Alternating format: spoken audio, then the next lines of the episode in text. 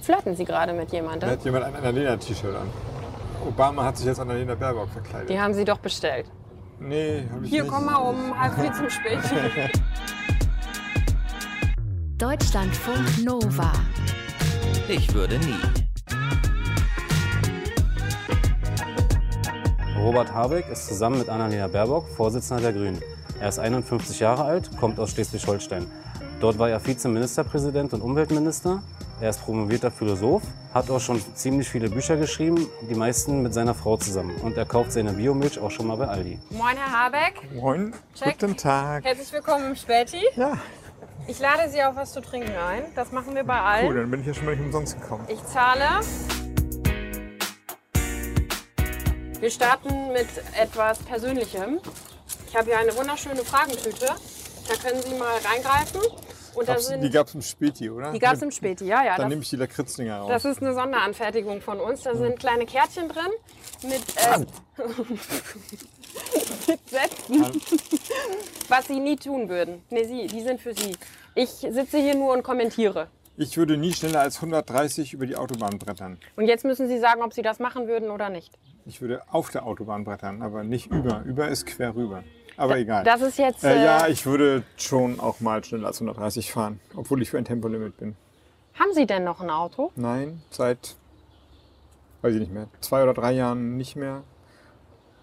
Ja, weil Also- ich es nicht mehr gebraucht habe. Ich war hier in Berlin, die Kinder sind aus dem Haus, aber davor, also ich habe ja vier Söhne, hatten wir lange einen großen VW-Bus, dann ein Dacia, darf ich das sagen? Dacia Logan, so ein zusammengebautes Ding und Ja. dann, als der kaputt gegangen ist, zwei kleine Autos, die auch permanent kaputt gegangen sind. Und gar mit denen hätte mehr. man keine 130 über 130 mehr Nee, das hätte man nicht. Da wo konnte man froh sein, wenn man 80 fahren durfte. Das war ein Sicherheitsrisiko. Können Sie sich erinnern, wann Sie das letzte Mal schneller als 130 gefahren sind? 140. Mit dem alten. Mit dem Auto von einem Freund, als ich beim Umzug geholfen habe. Okay, also das heißt aber, Sie Drei würden, Monate her. Sie würden schneller als 130 fahren, obwohl Sie für ein Tempolimit sind. Das kann passieren. Ja, okay, gut. Ziehen Sie noch mal. Da sind ein paar, noch ein paar schöne Sachen dabei. Ich würde nie wieder einen Twitter-Account für mich anlegen. Sie sind 2019 ja bei Twitter ausgestiegen, ne? Ja. Heutzutage ist ja schwierig, wenn man auch gerade ein Ministerium haben sollte, irgendwann mal oder so, wenn man kein Twitter hat. Nee, ist nicht schwierig. Ist eine gute Entscheidung für mich gewesen. Und ich weiß, es ist ein offizieller Informationskanal. Meine Partei hat ja auch einen Twitter-Account und hin und wieder nutzen die den auch für Sachen, die ich so fabriziere. Aber ich selbst möchte das nicht wieder anfangen. Würden auch nicht wieder? Nee. Unter gar keinen Umständen. was heißt gar keine Umstände, wenn man sagt, entweder du machst das jetzt oder wir hacken dir einen Finger ab, dann nehme ich lieber den Twitter-Account.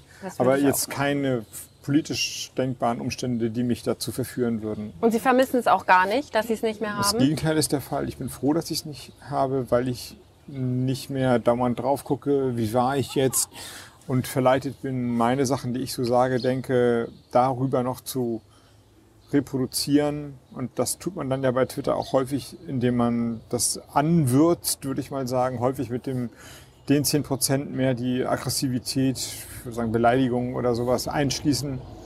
Und das ist nicht das, was ich sein will und nicht das, was ich darstellen will. Und deswegen ist es gut, dass ich mich davon frei gemacht habe. Der Grund war damals aber auch, dass Sie ähm, die, die Diskussionskultur nicht mehr wollten. Ne? Also, dass Sie Twitter auch nicht Naja. als Medium mehr wahrgenommen haben, wo man wirklich in einen guten Austausch geht. Das ist meine Wahrnehmung noch Ja. immer. Also natürlich kriege ich immer mal wieder Tweets zugesendet und gucke dir das mal an und ähm, sehe das ja, was da passiert. Ich meine, die Plattform ist umsonst, aber sie ist nicht kostenlos. Wir zahlen mit unseren Daten dafür. Die Leute, die das betreiben oder erfunden haben, sind schweinereich geworden, wie bei Facebook auch, Zuckerberg. Aber Facebook und Instagram haben Sie ja noch, oder? Habe ich, aber Instagram hat natürlich nicht diese Debattenkultur. Es ist eher ein Fotomedium mit Kommentaren. Also ich bin ja kein Ideologe, aber bei Twitter und bei Facebook bin ich schon eher abgeturnt davon. Und um die Daten zu generieren von uns, das ist ja das Geschäftsmodell, müssen wir alle dauernd verleitet werden, zu teilen, zu liken, zu kommentieren. Auch wenn Sie jetzt die Sendung bewerben, werden Sie sich ja irgendeinen flotten Spruch ausdenken. Also Sie stellen das ja nicht ins Internet, um darauf zu warten, dass es niemand sieht. Also niemand lädt ein Foto hoch und freut sich, wenn er keine Likes hat und keiner darauf geguckt hat, sondern man versucht es immer ein bisschen mehr lecker zu machen für die Leute. Und das funktioniert am allerbesten, indem man es, jedenfalls im politischen Kontext, zuspitzt, aggressiver ist, gemeiner ist, auf die Gemeinheiten von anderen ähm, noch eine Gemeinheit draufsetzt. Und das führt jetzt schon, finde ich, zu so einer Art Vertwitterisierung der politischen Landschaft. Und solange ich kann, muss ich ja nicht Teil davon sein. Okay, also Robert Habeck vermisst Twitter nicht. Sie können noch mal ziehen. Ich lege uns mal hier so ein paar Nüsschen hin. Das ist, das ist Ihre Nussseite. Das ist meine. Oh, das ist eine Niete. Die dürfen. Nee, wir haben hier keine Nieten. ist runtergefallen. Ich würde nie Christian Lindner das Finanzministerium überlassen. Ich glaube, er würde gerne, ne? Ja, das sagt er ja und gebrochen. Ja, ja. Also in, für jeden, der es wissen will und nicht wissen will. Ja, es geht ja nichts zum Überlassen, aber wenn es nach mir geht, werden wir so stark, dass die FDP in der Regierung nicht gebraucht wird. Und dann mit? Am allerliebsten grün, rot, rot. Am allerliebsten grün-rot mit den Sozis. Das ist aber eine. Am allerliebsten haben sie gefragt. ja, ja, ja, nicht, wie gut können Am sie, wahrscheinlichsten. Wie gut können sie rechnen? Ja? Ähm, Ja, also, aber klar, Sie haben ja recht. Äh, Der Hintergrund ist, dass die Wunschkoalitionen nicht mehr zustande kommen. Auch Schwarz-Gelb, das haben ja Laschet und Lindner lange gesagt. Das ist unser Bündnis. Das sagen Sie jetzt schon gar nicht mehr. Lindner redet nur noch von Jamaika, Laschet redet überhaupt nicht mehr. Und das ist ja insofern schon mal für jemanden, der Finanzminister werden will, ein Fortschritt, dass er angefangen hat zu rechnen. Also offensichtlich hat Herr Lindner erkannt, dass was immer 12 und 26 nicht 50, nicht 50 sind. Und Ja, aber sagen wir mal, es kommt jetzt doch schwarz, grün, gelb, Jamaika Ja. zum Beispiel. Und die Frage ist, wer wird Finanzminister? Würden Sie da, Sie haben sich ja in finanzpolitische Themen eingelesen in den letzten Jahren. Na, das ist ja normal, das gehört ja dazu, ist mein Job. Ich bin dafür zuständig im Bundesvorstand und das ist ein wichtiges Themenfeld. Ähm ich komme aus einer Jamaika-Regierung. Also ich war in Schleswig-Holstein gibt es eine Jamaika-Regierung, ungewöhnliches Bündnis, bisher auch das einzige, jedenfalls in, der, in den letzten Jahren im Saarland gab es mal eins, aber das ist gescheitert. Geht, geht anders als eine rot-grüne Regierung beispielsweise. Völlig andere interne Logiken. Man muss sehr viel gönnen können, alle Seiten. Aber was heißt das jetzt fürs Finanzministerium? Das heißt, dass das Finanzministerium ein sehr wichtiges Ministerium ist, dass wenn wir die große Transformation im Klimaschutz umsetzen wollen, irgendjemand es bezahlen muss. Entweder alle privat oder die Unternehmen selbst, also jeder bringt es selber auf, oder wir machen es als Solidarleistung, dann brauchen wir eine andere Finanzpolitik und die ist extrem wichtig für das, was wir vorhaben. Wer Finanzminister wird, welche Ministerien vergeben werden, sorry, Phrase, Ja, also wir nach der ich Wahl. würde nie, Christian, ich muss jetzt selber noch mal gucken, was hier drauf stand. Christian Lindner das Finanzministerium überlassen. War das jetzt ein Ja oder ein Nein? Christian Lindner wäre nicht der Finanzminister, den Deutschland braucht. Also, würd- nein. Genau. Davon abgesehen, dass ich nichts zu überlassen habe, ist es ein Nein. Okay, machen Sie mal noch eine. Die, äh, ein, einer, einer geht noch. Es sind noch zwei, die machen wir noch beide. Okay. Ich würde nie mein eigenes Buch im Laden kaufen. Sie haben ja schon viele Bücher geschrieben, vor allem auch mit Ihrer Frau zusammen. Geht man da nicht mal in den Laden und kauft sein Buch? Früher war man stolz, wenn die da standen, aber man geht nicht in den Laden und kauft sein eigenes Buch. Noch nie. Hand aufs Herz. Nee, Haben Hand aufs Herz, weil man ja vom Verlag auch Rabatt über seine Bücher bekommt. Ja, aber in den Laden Also- zu gehen und sein Buch zu kaufen, so. wo das Cover drauf ist und dann zum Verkäufer zu gehen, hallo, ich hätte gern dieses Buch und der Verkäufer guckt aufs Nee. Buch und guckt sie an und denkt sich so, Nein. noch nie. Nee. Sollten Sie vielleicht mal machen. Vielleicht, wenn ich mal wieder Zuneigung und äh, Erke- Anerkennung brauchen. Anerkennung brauche, genau. Ja. ja, aber dann könnten Sie es ja Was jetzt sind auch ja noch Sie mal machen. drauf? Ich brauche gerade keine Anerkennung. Alles fein. Mir geht's blendend. Letzte Robert Frage. Habeck geht's gut. Ich würde, fantastisch. Ich würde nie jemanden im Zug ein Autogramm verweigern. Wahrscheinlich würde ich es nicht tun. Nee, Sie geben immer Autogramme. Manchmal muss ich weg, aber wenn ich kann, erfülle ich Wünsche. Ja. Wir reden natürlich nicht nur über Autogramme und Bücher und was auch immer, Christian sondern Lindner? auch über Inhalte und Christian Lindner und Ihre vielleicht Co-Vorsitzende. Nein, wir reden auch über Inhalte und für unsere Zielgruppe ist natürlich das Klimathema. sind das. Die über Inhalte reden. ja, das sind wir. Ich weiß, es dauert, es hat lange gedauert, aber jetzt kommen die Inhalte. Klima ist bei uns in der Community natürlich auch immer ein ganz wichtiges Thema. Junge Menschen, wir haben gefragt, welche Fragen haben Sie an die Grünen und Robert Habeck? Flirten Sie gerade mit Da jemandem? hat jemand ein Annalena-T-Shirt an. Ein Obama hat sich jetzt Annalena Baerbock verkleidet. Die haben sie doch bestellt. nee, habe ich Hier, nicht. komm mal um halb vier zum Späti. okay, na gut. Klima. Wir haben Fragen aus der Community gesammelt und Maxim würde gerne wissen, kann man das 1,5 Grad Ziel mit dem aktuellen Wahlprogramm der Grünen halten oder sagen wir Erreichen. erreichen? Ja, wenn alles funktioniert. Aber das ist doch die Ziele, die Sie im Wahlprogramm definiert haben, würden das 1,5 Grad Ziel ja nicht erreichen. Doch. Also ich meine, Fridays for Future sagen, keine Partei hat ein Wahlprogramm vorgelegt, was die 1,5 Grad Ziele erreichen würden. Ich weiß nicht, ob sie 2 Grad erreichen würden, aber andere Institutsberechnungen sagen auch, wenn wir 1,5 Grad erreichen wollen würden, müssten wir spätestens bis 2035 zum Beispiel klimaneutral sein. Das ist ja bei Ihnen jetzt schon mal in 20 Jahren, glaube ich, steht im Wahlprogramm. Das wäre ja zu spät. Die Zahl selber ist ja völlig aussage, aussagungslos, 2035 klimaneutral, weil es ja um die Menge an CO2 geht. Also ich muss mal bei Kohle, beim Kohleausstieg deutlich zu machen, wir sagen auch richtigerweise 2030 den Kohleausstieg zu realisieren. Aber die Zahl 2030 kann man auch nach hinten schieben. Nicht, die entscheidende Frage ist eigentlich nicht, wann das letzte Kohlekraftwerk rausgeht, sondern wie viele möglichst schnell rausgehen. Wenn wir also am Anfang besser sind, ist es hinten raus ein bisschen egaler. Es geht ja um die Menge an CO2, die reduziert werden muss. Ja? Korrekt, ja, insofern, ist, 6,6, insofern ähm, ist die Übersetzung 1,5 Grad muss Ja. 2035 erreicht sein, immer nur eine Übertragung, eine quasi lineare Übertragung dessen, was bisher passiert ist. Wenn wir in der, wenn wir linear den CO2-Ausstoß reduzieren wollen, Korrekt? ohne Sprünge, ohne Brüche, dann muss es 2035 sein ungefähr. Ja. Wenn man aber deutlich schneller am Anfang ist, wenn man technische Sprünge hat, dann kann es auch später sein. Man darf nur die Menge an CO2, das Budget an CO2 nicht überschreiten. Ja, aber wir, rechnen, wir rechnen über ein Budget und die Leute, die sagen Jahreszahlen, rechnen über ein, eine Zeitskala. Und das Bindeglied ist die Logik, wie man die Zeitskala erreicht. Und insofern sage ich, wir können das mit unserem Programm erreichen.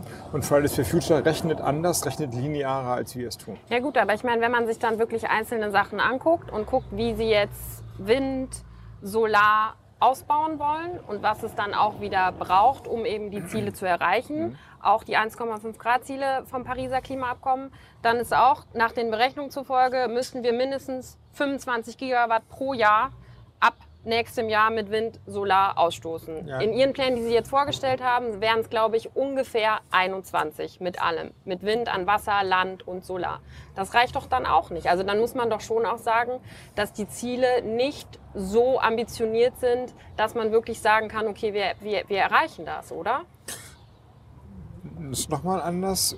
Ich glaube, dass wir mit dem Ausbau der erneuerbaren Energien, den wir ungefähr verdreifachen wollen, die Menge, die wir heute an Strom verbrauchen in Deutschland 2030 komplett erneuerbar haben können und noch darüber hinaus vielleicht 120 Prozent dessen, was wir heute an Strom verbrauchen. Das deckt dann einen Großteil der, des Energiebedarfs ab, aber nicht alles, das ist richtig. Das werden wir aber auch im Land nicht schaffen. Das kann ich als ehemalig zuständiger Minister sagen. Nach Fest kommt ab. Also der gesellschaftliche Konsens wird schwinden, wenn wir, wir sagen jetzt, wir brauchen zwei Prozent der Landesfläche für Windkraftausbau. Ich komme aus einem Bundesland, wo diese zwei Prozent schon realisiert sind.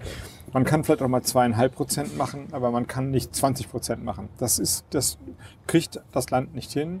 Wir werden also auf Energieimporte angewiesen sein. Insofern ändert sich nicht nur die Energiepolitik hier, sondern auch die Energiewirtschaftspolitik, die Außenpolitik.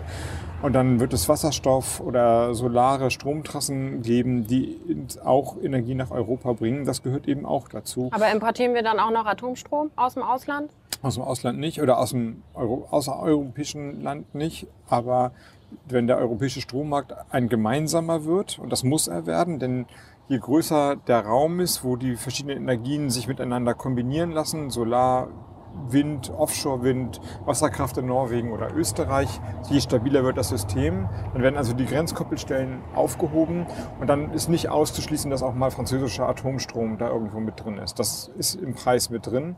Das liegt daran, dass die Länder in Europa jeweils ihre eigene Energiepolitik haben und man kann jetzt nicht nur darauf setzen, dass alle das genauso richtig finden wie wir. Ich finde es natürlich richtig, wie wir es sagen. Aber, es ist irgendwie trotzdem ein bisschen merkwürdig dann, dass wir Atomstrom importieren, oder? Wenn wir selber aus der Atomkraft Ja, wir müssen, genau, ich ausscheiden. will ihn auch gar nicht importieren. Ich meine, Strom fließt, Strom ist im Grunde wie Wasser im Bild gesprochen. Es fließt immer dahin, wo die Verbräuche ähm, den Stromhunger äh, definieren. Das heißt, wenn wir im Land in Deutschland viel Energie erzeugen, dann werden wir keinen Strom aus Frankreich beispielsweise nach Deutschland fließen haben. Ganz im Gegenteil, dann fließt unser erneuerbarer Strom ab. Wenn wir zu wenig machen, dann fließt der Strom teilweise aus dem europäischen Ausland jeweils zu den Kapazitäten, die da aufgebaut sind, nach Deutschland rein. Finde ich auch nicht toll, dass die Franzosen auf Atomstrom setzen. Aber wichtig ist, dass man das Energienetz als gemeinsames Netz begreift. Und die Frage, wie man Atom auch aus dem europäischen Netz rauskriegt, muss man an anderer Stelle diskutieren. Das Netz muss ausgebaut werden. Wollen Sie mal eine Nuss essen? Nee. Aber Sie wollten die haben. Ja, esse ich. Ja. Sind Sie glücklicher, wenn ich Nuss esse? Ja, schon, dann esse ich nicht alleine. Das kommt immer doof, Sie bei Eis essen, das macht man auch noch nicht allein. Hm. Können Sie Leute verstehen, die sagen, individueller Klimaschutz bringt sowieso nichts, wenn wir jetzt ein bisschen langsamer Auto fahren, irgendwie, keine Ahnung, ein bisschen weniger fliegen? Es hat aufs große Ganze gesehen einfach keine Effekte. Wir müssen den großen Systemwandel mit technischen Innovationen, so wie die FDP das sagt, und die halt sagen, ja komm, die ganzen Verbote, das bringt alles nichts, weil es hat einfach keine großen Effekte. Können Sie das verstehen? Welche Verbote gibt's denn? Ist ja nichts verboten. Kann ja jeder hinfliegen, wohin er will. Also die Flieger fliegen häufig im Moment nicht, weil ja Corona war. Aber erstmal hat niemand irgendwas verboten. Das halte ich für, eine, für einen Popanz. Ich finde es nicht besonders sinnvoll, von Stuttgart nach Frankfurt zu fliegen, wenn der Zug schneller ist. Und ich finde es überhaupt nicht sinnvoll, dass Flüge, gerade die Binnenflüge, noch steuerlich subventioniert sind. Also wir machen das, was nicht sinnvoll ist, steuerlich günstiger und geben unser sauer verdientes Geld dafür aus, dass Fluggesellschaften Kerosin nicht besteuern müssen, statt das Geld in Klimaschutz oder meinetwegen in Lehrer oder Pflegekräfte zu stecken. Das ist doch nicht sinnvoll. Das verstehe ich alles. Ich wollte nur wissen, ob Sie verstehen können, dass Leute sagen, wenn ich jetzt hier ein bisschen, keine Ahnung, auf Inlandsflüge verzichte, auch wenn es kein Verbot gibt. So, andere Parteien sagen ja immer gerne, die Grünen sind Verbotspartei, aber de facto haben sie, wollen sie gar kein Inlandsflugverbot, sie wollen die halt vermeiden. sagen, Verantwortungspartei. Verantwortungspartei. Hm. Ähm, können Sie das verstehen, dass Leute das nicht verstehen, dass man mit ein bisschen damit seinen CO2-Fußabdruck ein bisschen senkt, aber es eigentlich im Teils, Großen teils würde ich bringt? sagen. Also ich verstehe persönliche Bequemlichkeit, habe ich auch. Man handelt, ich habe ja schon gesagt, wenn ich, also ich versuche nicht zu rasen auf der Autobahn, aber dann will Es sei denn beim Umzug. zügig von, ja, 140 sind auch noch nicht rasen, das ist zügig fahren und das war nur eine kurze Strecke. Aber es geht ja nicht darum, alles im Leben immer wieder perfekt zu machen, aber Faulheit, Bequemlichkeit, Geiz oder Verführbarkeit durch Werbung ist natürlich normaler Bestandteil des Lebens und wenn man Lust hat, gerade irgendwo hinzufahren und zu reisen, und dann äh, soll man auch das tun dürfen. Nicht immer nur denken, oh je, oh je, muss ich ein Engel sein, damit alles richtig ist. Das verstehe ich einerseits. Und andererseits finde ich aber die Übersteigerung dessen, ich bin nun mal ein Mensch und widersprüchlich und bequem und deswegen kümmere ich mich überhaupt einen Scheißdreck, Entschuldigung, überhaupt, ähm, überhaupt nicht um die notwendigen Dinge, die finde ich auch wieder eine ziemlich verachtenswürdige Position. Also ich erwarte nicht von allen, dass sie all das ausbügeln, was Politik nicht entscheidet, aber daraus zu machen, ein asoziales Leben ist ein gutes Leben, das finde ich wiederum auch eine sehr dusselige, dämliche und unsympathische gesellschaftliche Haltung. Wenn ich jetzt, sagen wir mal, ich bin eine 20-jährige Krankenpflegerin, lebe auf, einem, lebe auf dem Land, habe ein Einkommen von 2000 Euro im Monat oder so, bin auf mein Auto angewiesen und muss jede Woche viel Strecken zurückfahren, habe nicht viel Kohle. Warum soll ich dann die Grünen wählen, wenn der Sprit dann viel teurer wird? Der Sprit wird teurer, egal welche Partei die Krankenpflegerin wählt. Denn die Beschlüsse sind gefasst. Die Große Koalition, CDU, Union, ähm, CSU und SPD haben im Prinzip das Gleiche verabschiedet, was wir im Wahlprogramm stehen haben. Wir ziehen es nur vor, um Bei Ihnen wird es früher teurer früher werden. und einen Tick teurer, einen Cent mehr auf einen Liter, um das Signal zu geben, Leute, steigt jetzt um, wenn ihr das machen könnt, wenn ihr ein neues Auto kauft, auf E-Mobilität. Also, ne, Sie haben ja gerade nochmal vorgerechnet, wie das CO2-Budget ist oder wann das Datum ist. Und ich sagte, je schneller wir in die Gänge kommen, umso besser. Deswegen macht es Sinn, die Sachen möglichst schnell anzugehen. Und je schneller wir sie angehen, umso entspannter können wir hinten raus sein. Also da macht, macht es erstmal für die Krankenpflegerin keinen Unterschied. Es gibt einen Unterschied, was wir mit dem Geld machen. Und wir würden der Krankenpflegerin wie auch allen anderen Leuten das Geld zurückgeben. Das haben die Und zwar alles. Also alles Geld, das über die CO2-Steuer eingesammelt wird, teilen wir durch Kopf der Bevölkerung und man kriegt das wie das Kindergeld beispielsweise einfach ausgezahlt. Jeder kriegt gleich viel. Jeder kriegt gleich Egal viel. wie viel man äh, Einkommen hat. Genau. Auch der Millionär kriegt es, aber auch die Krankenpflegerin kriegt es. Das ist so. Jeder einfach egal durch Kopf. Und Warum kriegt die Krankenpflegerin nicht mehr? Warum kriegen die, die viele haben, genauso viel? Könnte man ja auch ein bisschen soziale Umverteilung damit machen. Könnte oder? man, es ist aber jetzt schon eine soziale Umverteilung, denn der Millionär, also die oberen Einkommen, die oberen 10 Prozent in Deutschland verbrauchen etwa dreimal mehr fossile Energien als die unteren 10 Prozent. Das heißt also, die zahlen dreimal mehr ein, dann teilt man durch Kopf und dann schiebt man, dann teilt man, zahlt man es wieder aus. Und dadurch hat man jetzt schon eine Umverteilung im System. Die Reicheren zahlen mehr ein und kriegen weniger raus. Das ist Ja, individuell kriegen sicherlich mal unterschiedlich. Bitte? Sie kriegen gleich viel raus. Relativ gesehen zu dem, was sie einzahlen, kriegen Hm. sie weniger raus. Es ist ähm, natürlich, das ist jetzt statistisch und durchschnittlich, das kann im Einzelfall auch mal nicht aufgehen, aber man hat dadurch eine Umverteilung im System schon drin. Wie viel kriege ich denn dann? Umverteilung. Oder wie viel würde ich dann als Hängt Krankenpflegerin vom bekommen? CO2-Preis ab, ungefähr, also jetzt bei dem Preis, den man hat pro Person, knapp 100 Euro, zwischen 75 und 100 Euro. Bei dem ungefähr pro Jahr, CO2-Preis, den wir gerade aktuell in Deutschland haben oder den die Grünen wollen. Den wir dann hätten. Also 60 Euro Hm. pro ausgestoßener Tonne CO2. Das heißt, das wären dann ungefähr 100 Euro im Jahr, die ich wieder bekommen würde. Genau. Was aber ja Knapp dann, 100. keine Ahnung, wenn ich viel fahre, dann sind das, keine Ahnung, ich tanke einmal die Woche voll, äh, sind 7 Euro mehr bei 16 Cent ungefähr. Dann im Monat sind das, keine Ahnung, 30 Euro, im Jahr über 300. Das heißt aber ja schon, es wird trotzdem teurer, oder? Für, Für mich. diejenigen, die im ländlichen Raum wohnen, also lange Strecken fahren und ein altes Auto haben, vergleichsweise hohe Verbräuche haben, geht die Rechnung nicht zu Null auf. Das stimmt, das ist richtig. Dafür gibt es noch ein zweites Instrument. Das ist von uns nie sehr geliebt. Das ist die Pendlerpauschale, die wir aber nicht in Frage stellen. Die bleibt also. Es gibt eine steuerliche Absetzbarkeit. Die Krankenpflegerin kann einen Teil ihrer Fahrtkosten dann steuerlich geltend machen und kriegt dadurch dann, muss weniger Steuern zahlen, sodass dann wahrscheinlich die Rechnung sich schon annähert. Und trotzdem gibt es Problembereiche, die sind einfach da. Wenn man im Hartz-IV-Bezug ist beispielsweise und ein Auto hat, dann darf man sich kein neues Auto kaufen. Sie Genau, kennen das, wenn man, ne? genau, wenn man Nee, ein neues Au- Auto braucht man darf, irgendwann. Man darf nicht, Ja. man, es gibt diese, die Vermögensgrenzen und wenn man sagt, ich kaufe mir jetzt ein neues Auto für 30.000 Euro, Dann, ja. dann ist man nicht mehr, dann kriegt man keinen Hartz-IV-Satz mehr. Das kann aber nicht mehr die Energiepolitik ändern. Das muss dann im Hartz-IV-System geändert werden.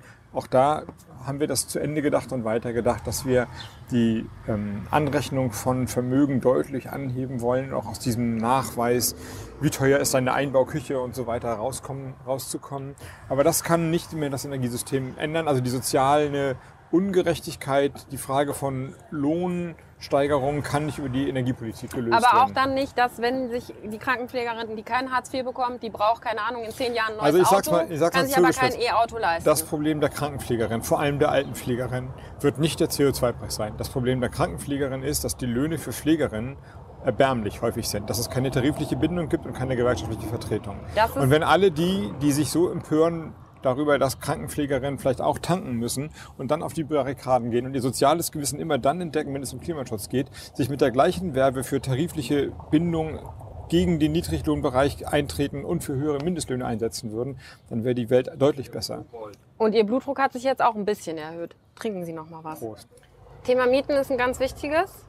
Wenn ich jetzt zum Studieren nach München oder Frankfurt ziehen möchte, gerne suche eine Wohnung, finde keine, weil es ist einfach alles viel zu teuer. Was würde sich mit den Grünen ändern, damit Mieten, Wohnen wieder bezahlbarer wird? Wir werden die Möglichkeiten für die Kommunen erhöhen, Mietanstiege zu regulieren, also zu dämpfen. Also Mietendeckel, Mietpreisbremse. Mietendeckel als Möglichkeit für die Kommunen schaffen. Das ist ja in Berlin hier an den Gerichten gescheitert, weil sie nicht das Recht hatten, diesen Deckel einzuführen. So erstmal die Rechtsprechung. Dieses Recht würden wir den Kommunen geben. Ob sie ihnen dann, ob sie das Recht dann nehmen und wie sie es begründen, das ist dann kommunale Angelegenheit. Das wird man nicht in jeder Stadt gleich machen und auch nicht gleich handhaben. Aber die, Entschuldigung, Kein das waren Problem. die Nüsse hier, die du mir eingequatscht hast. Ähm, Entschuldigung. aber die, die, ähm, die Möglichkeiten zu erweitern, das ist schon sinnvoll. Die Mietpreisbremse zu überarbeiten, dass die Anstiege nicht so steil sind, dass die Bemessungsgrundlage von den Bestandsmieten weitergemacht wird. Das senkt die Mieten, die, die, das Mietniveau dann, senkt das Mietniveau dann deutlich ab. Und dann ist ja jetzt vielleicht bei Studierenden weniger, aber bei Bestandswohnungen ähm, Hauptproblem die Modernisierungsumlage, also die Umlage der Miet, auf, die Miete, auf die Miete, wenn die Wohnungen neu gemacht wurden. Da stehen wir ja vor enormen Modernisierungsnotwendigkeiten, Klimaneutralität. Und die sollte nicht so stark umgelegt werden wie bisher. Dafür gibt es dann für die Vermieter staatliche Zuschüsse bei Gebäudesanierung. Ich fasse nochmal zusammen. Also Mietendeckel wäre eine Option, Mietpreisbremse auch verschärfen nochmal zu der, Und die es bisher gibt. Modernisierungsumlage dämpfen. Modernisierungsumlage dämpfen. Wenn man sich jetzt Mietendeckel anguckt, den gab es ja in Berlin. Und das hat dazu geführt, dass nur noch die Hälfte, dass sich die, die Anzahl der angebotenen Wohnungen um die Hälfte reduziert hat.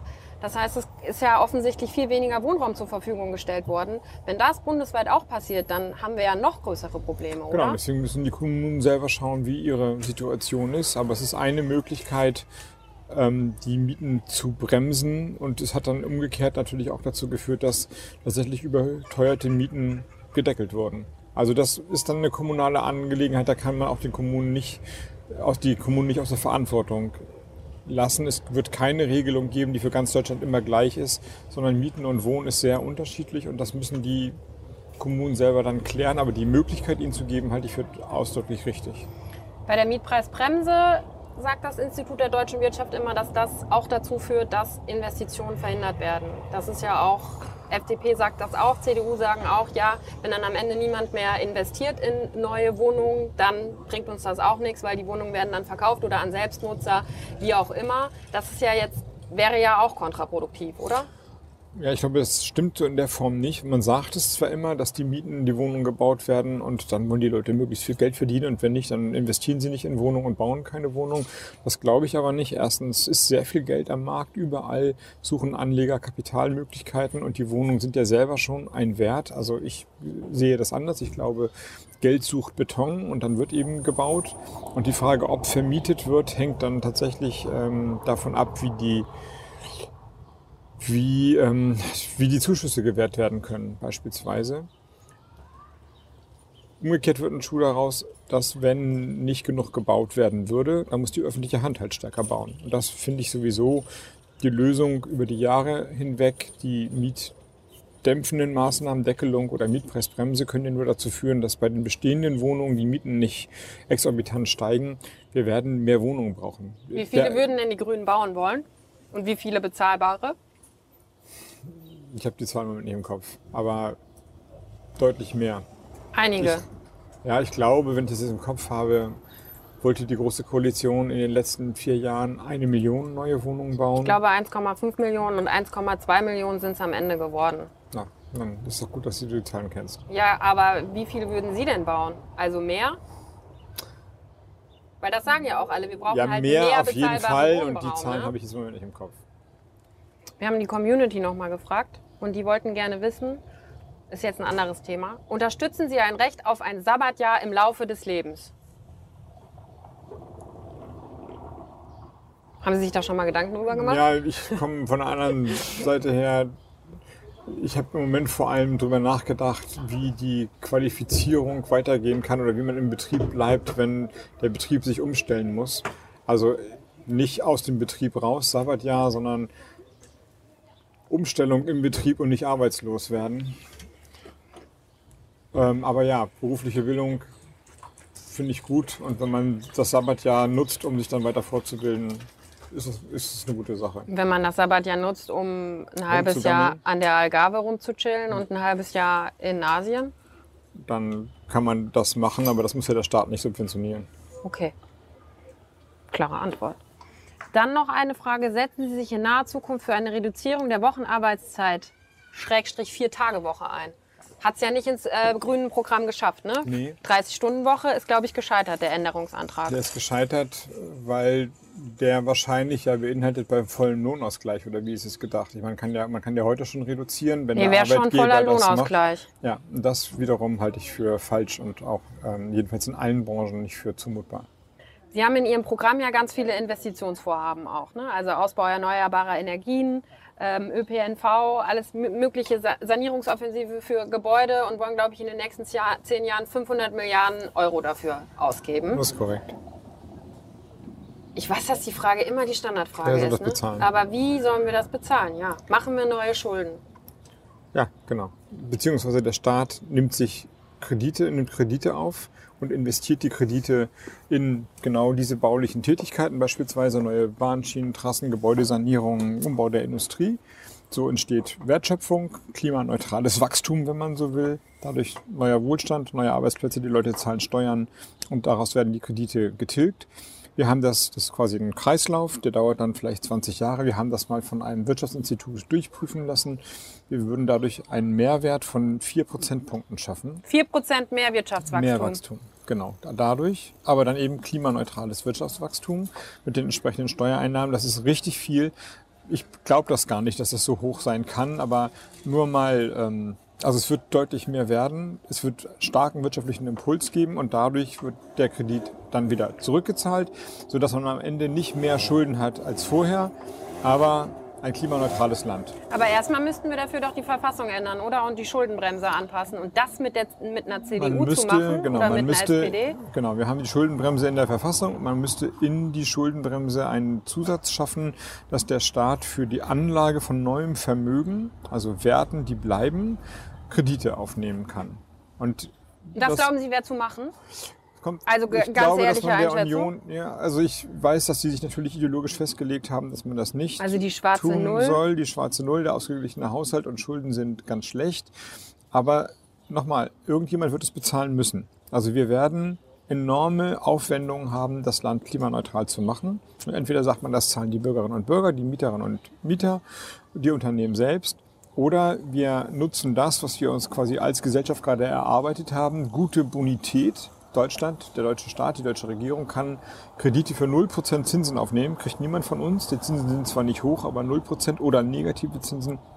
Also wir leihen uns Geld und zahlen weniger zurück, als wir aufnehmen. Das sind schon fantastische Bedingungen für den Staat. Die sind deswegen da, weil wir so ein stabiles, stark wirtschaftendes und demokratisch sauberes Land sind. Machen wir uns das doch zunutze und unterstützen dann die Gebäudesanierung, die Wohnungen und so weiter. Aber Reiche werden auch höher Gelder. besteuert, ne? Also das würde schon Das, auch. wir sind, ich bin schon und wir sind schon für eine höhere Besteuerung der höheren Einkommen und der höher und der hohen Vermögen. Aber die brauchen, das Geld brauchen wir nicht, um die Kredite zurückzuzahlen. Das kommt ganz normal durch die Steuereinnahmen beim Umsatz des, des Wirtschaftens. Das ist ein, die Gerechtigkeit ist ein Grund in sich. Hohe Einkommen, hohe Vermögen werden besteuert, untere Einkommen werden entlastet bzw. Hartz IV reformiert. Das ist ein für sich geschlossenes Argumentationsfeld, klassische Umverteilung, wenn man so will. Aber die, ähm, die Investitionen können wir durch Kredite finanzieren. Sie dürfen noch einmal in die Kamera sagen, was Sie niemals machen würden. Also ich würde nie, Nie sagen. boah, Herr Habeck, das kann wirklich nicht die kreativste Antwort sein, die Sie haben. Sie haben noch einen zweiten Versuch. Das war eine James Bond-hafte Antwort. Ja, was sehen Sie sich als James Bond? Äh, ich würde, was sage ich denn? Oh, Leute, sei mal spontan, das funktioniert immer nicht. Ich würde nie aus Quallen Salat machen und den aufessen. Ja, geht doch. Haben Sie das mal in einem Buch geschrieben? Nee, das ist nicht voll eklig, die Vorstellung. Ja. Okay. Deutschlandfunk Nova. Ich würde nie.